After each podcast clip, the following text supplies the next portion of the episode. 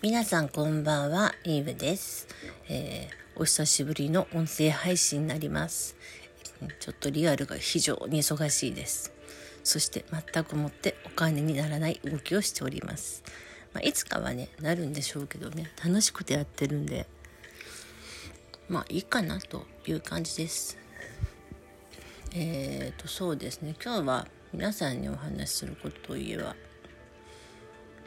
えーと、相手の先にあるものを想像するっていうことです。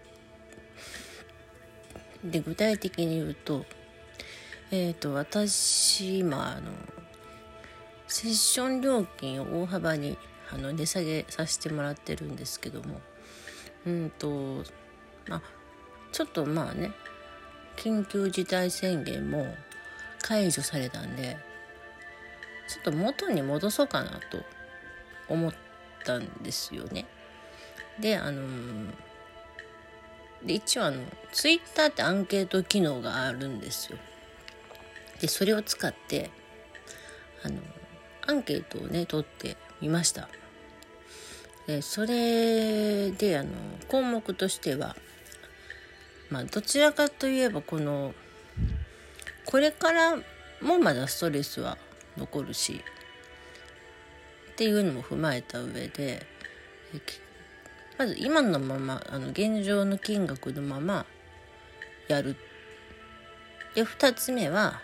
まあ3割引きぐらいでちょっとだけ元に戻してやや安いところで提供する。で3つ目はあのもう定価に戻していいんじゃないかと。いうその3項目でアンケートを取りました。で結果一番多かったのはえー、あの3割引きぐらい。でその次は今のままと定価に戻すとどっちが多かったと思いますか、えー、答えは定価に戻すです。でなかなかあのシビアな意見だと思います。であのこのツイッターのグループってほとんどの方が何かしらこう起業をしたいとか夢をすごく持ってる方の集まりなんでものすごくリアルなこの経営者の声だなと思ってます。確かにねあの金額イコールその人がの支払う分だけの本人のエネルギーなんでそれはすごくわかります。でただ私が思ったのは自分の価値観で金額を決めるのではなくて私が例えばその私その方たちは私のことしか知らないからどういう気持ちでこう投票したかわかんないんですけどまあ私のいわゆる身入りを心配して定価にしたらいいじゃないっていう人たちがもしいたとしたならばそれは違うよって思うんですね。つまりは私のあなたたちが見てる私の先にいるお客さんの環境までイメージして決めてくださいねっていうのを忘れたんですよ。でそこまでの想像力を持って投票してくれたかはあの無記名投票なんで分かんないんですけどまあバッサリ言えば確かにねあのどんな状況であれあの出せる人は出すんですよ。でで私のカウンセリング自体はまあ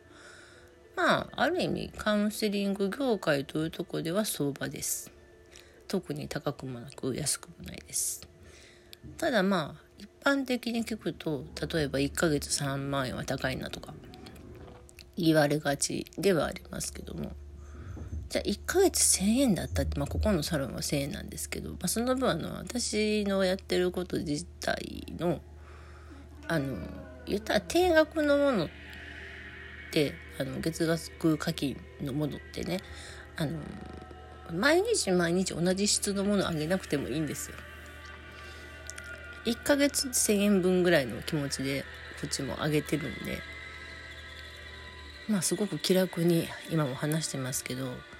1ヶ月3万円出しますっていう方って覚悟が違うんですね。え3万も出してまで変わるのもねとか3万も出して何が起こるのって言って出さないんですよ。だからお金の量イコールエネルギーであってで今私そのテキストをあのタロット講座のテキストを配信したじゃないですか。であれからどれぐらい経ったのだろう多分ねこれワンカードを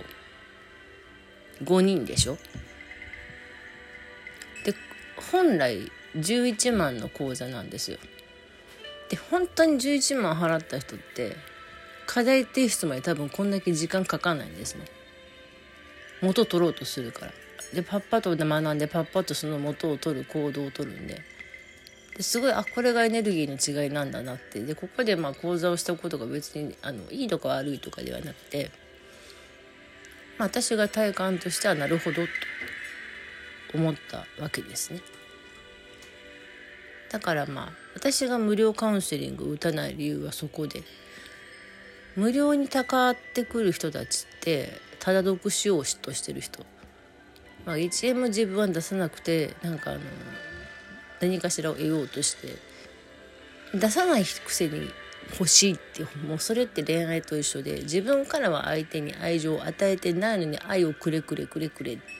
愛情をくれたら返すからでその愛情で向こうはすっごく真剣に愛情を持って接してくれてる行動が自分の期待と違ったら愛がないって答えちゃう人なんですね。で例えばまあただだからいいやって私に乗っかってでなんか思ってたのと違うやって。でも別にそこに自分がエネルギーをかけてないからあの別に何とも思わないんですよ。まあいっかって。でそこでもさらにこうね求めるならば多分おそらくそこから何かしら行動を起こすんでしょうけど結局頭に入んないんですよね。自分がかけてないから。けてると人間って絶対その分吸収するんですねだよっぽどの浪費家浪費家でも多分そんだけの吸収はしてると思うんですけどあ浪費家が本当に浪費しているかって言ってもまた別の話なんですけどねあの浪費家まあ、お金を出した分だけは元取ろうって考えるのが人だし考えなくても元は取れるような仕組みになってるのが、まあ、宇宙の法則というものです。で出さなきゃ入りません。うん、袋はいっぱいいっぱいに常にあるんで次入れたかったら何かを手放さなければならない。で何かを手放さなければならないっていうのが最終的にはワンネスの世界につながるんですけども。どこまでそれをどこまで話すどこから話してどこで終わるとこうね皆さんの頭に入っていくのかっていうのはものすごく考え中です。でこれ真面目に話すと多分半年以上の心理学講座になるんでなかなか長い道のりでございます。うん実際私自身が乗り越えてきた道なんで、えー、79111あの8ヶ月あの心理学に没頭しましたでたどり着いた先がいわゆる一元の世界のワンネスの世界っていうのででそれを得るのに100万ぐらいかけたかな、うん、だけど全然後悔はしてません。人生丸ごと買ったみたいなもんなんで。自分の一生100万で買えたら安いもんじゃないですか、まあ、つまりそういうことなんですけども多分おそらく今話がそれてると思うんですけど。ただもう本当に私のこうお客さん自体に本当にお金困ってるけど助けてほしいっていう人がいるならそこまで想像してみんなこうねあの投票してくれたのか。っていうところはちょっと疑問かなと思います。昔からの押し付けって別にどうでもいいことなんでね。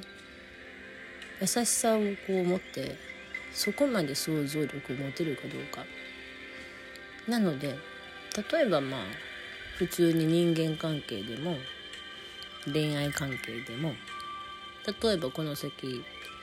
タロット見てお客さんの人生に寄り添うことになったとしてもそれはその当人だけにこうねあの寄り添うわけじゃなくそのその先にいる相手とか環境とか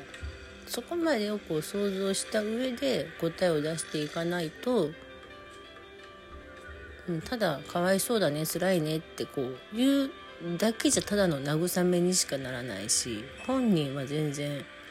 何にも変わらないしこうその辺をこううまくねあのなんだろうなただのバッサリの傷つける人みたいにはならずに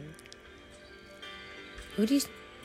なんか愛愛を持って叱られてるんだなっていうことが分かる対応ができたらいいんじゃないかなと思います。ちゃんとねあのよっぽどな方もいらっしゃいましたけどよっぽどでない限りは大体話せば分かります。で大体1回言っても入んないんですよね。あの自分のいるとこだけ拾っちゃうんであのたまにお客さんで書いてあることを質問してくる方いらっしゃるんですけど「すいませんもう一回読んでもらえますか?」って私返すんですね。自分のいるとこだけ拾ってでこれはどうですか？って聞かれるんですけどそのこれはどうですかも書いてあるんであのもうあと2回あの質問受け付けますからもう1回じっくり5回ぐらい読んでくださいってお返事します。ということでまあ言ったらそのお客さん自身も私の背景が分かってないわけですね。